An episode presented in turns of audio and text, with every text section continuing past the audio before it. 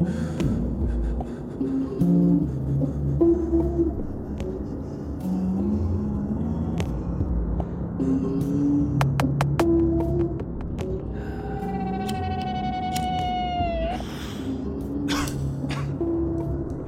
throw more wood in that fire.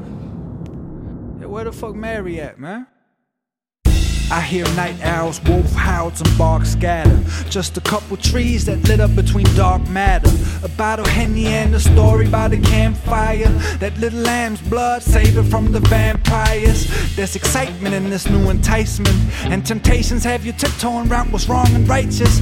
Virgin Mary ran off due to a past indictment and bad desires and bad advice by bad girl Maya. Uh, she went straight off the path and now she lack enlightenment. But there is ways to get higher and you can bet you'll find them. She saw the weed, she saw the shrooms, voices told her to try 'em. And now there ain't no way to get to her, she took off flying. She saw the make believe, she saw the story bias, so she bid defiance towards her confinement. What if Mary and Lucy had an alliance, and heaven and hell had an alignment? Yeah, find yourself something to do. Find a way to you. Pop in the cap of a shroom and chew. Yeah, find yourself something to do. Waste away all of those rules. Expand love and alter your view.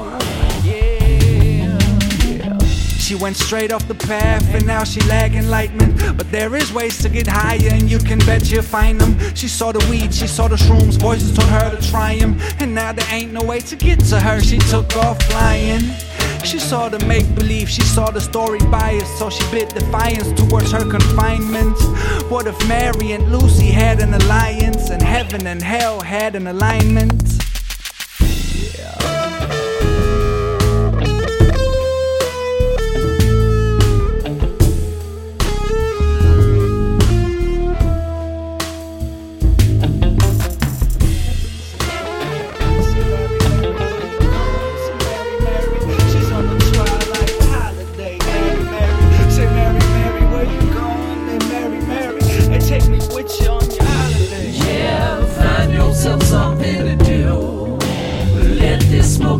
up your room.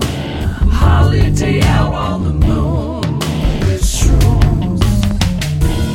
Yeah, find yourself something to do. Waste to waste, smoke, drink, and chew. Expand love and pass on the moon.